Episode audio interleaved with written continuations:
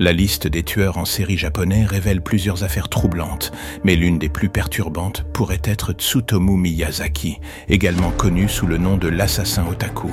Miyazaki a terrorisé le Japon à la fin des années 1980 en enlevant, tuant et mutilant quatre jeunes filles. Son histoire est particulièrement macabre en raison des actes de cannibalisme et de la préservation des restes des victimes, qu'il a photographiés et conservés comme trophées. Dans l'ombre des métropoles japonaises, brillantes de leur technologie avancées et de leur culture populaire colorée, on trouve des histoires qui dépassent l'entendement, des récits qui plongent dans les abysses les plus sombres de l'âme humaine. Tsutomu Miyazaki, surnommé l'assassin otaku, incarne l'une d'elles, un chapitre terrifiant qui a ébranlé le Japon et le monde entier. Les crimes de Miyazaki, commis à la fin des années 1980, dépeignent un tableau macabre où l'innocence est brutalement arrachée et l'horreur prend une forme presque surréaliste. Les victimes du monstre furent quatre jeunes filles âgées de 4 à 7 ans ayant été soumises à des actes d'une cruauté inimaginable enlevées, tuées et pour certaines soumises à des actes de cannibalisme et de nécrophilie.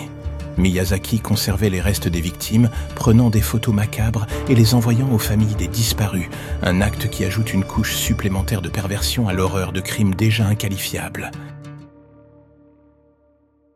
L'impact de tels meurtres sur la société japonaise a été profond.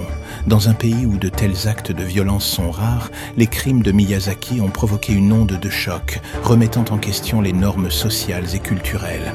La fascination morbide pour les détails des crimes d'un tel monstre dans les médias a alimenté un débat sur l'obsession de la culture pop et le phénomène des otaku, terme désignant les personnes ayant des intérêts obsessionnels, souvent liés à l'animation japonaise et au manga.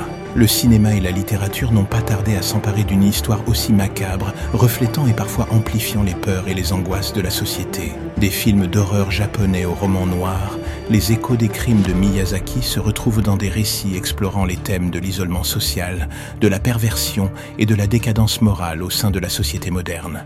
En examinant les répercussions de cette affaire sur la culture populaire et les médias, il met en lumière les ombres qui dorment derrière le vernis brillant de la société contemporaine, révélant comment, parfois, les histoires les plus horrifiantes ne sont pas celles qui sont inventées, mais celles qui se déroulent dans la réalité, juste sous nos yeux.